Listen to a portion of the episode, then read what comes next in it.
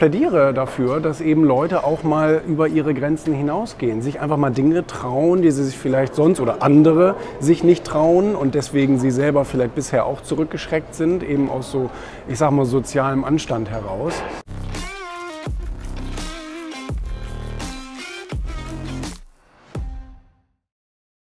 Ich glaube, deswegen lieben die Leute ja Rockstars so, weil die sich Dinge trauen, die sich sonst keiner traut. Und die haben einen Lifestyle und die, die gehen aus sich heraus und die übertreten auch oft manchmal ein bisschen Grenzen und so weiter und haben dadurch aber eben ein ganz anderes Leben, haben dadurch ganz andere Erlebnisse als wie so der normale Durchschnittsmensch.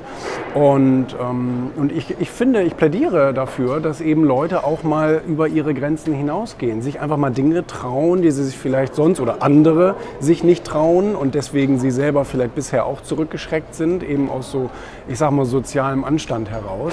Aber ich bin durchaus der Meinung, äh, man, man muss sich auch mal selber wertschätzen, man muss auch mal Erlebnisse haben und äh, man muss vielleicht auch mal ein bisschen überkandidelt irgendwie mal eine Reise machen oder keine Ahnung was.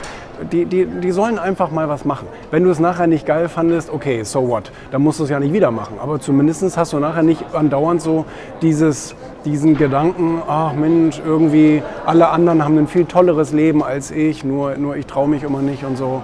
Das ist ja auch einfach mal eine Übung.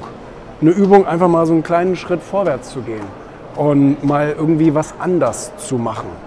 Und ich meine, du musst ja keine Hotelzimmer auseinandernehmen. Aber du kannst ja mal ein besseres Hotelzimmer nehmen. Oder mal in einem Hotel wohnen, wo du vielleicht noch nie gewohnt hast oder wie auch immer. Ne? Also Kleinigkeiten. Einfach mal so ein bisschen, so ein bisschen das Rockstar-Leben zulassen.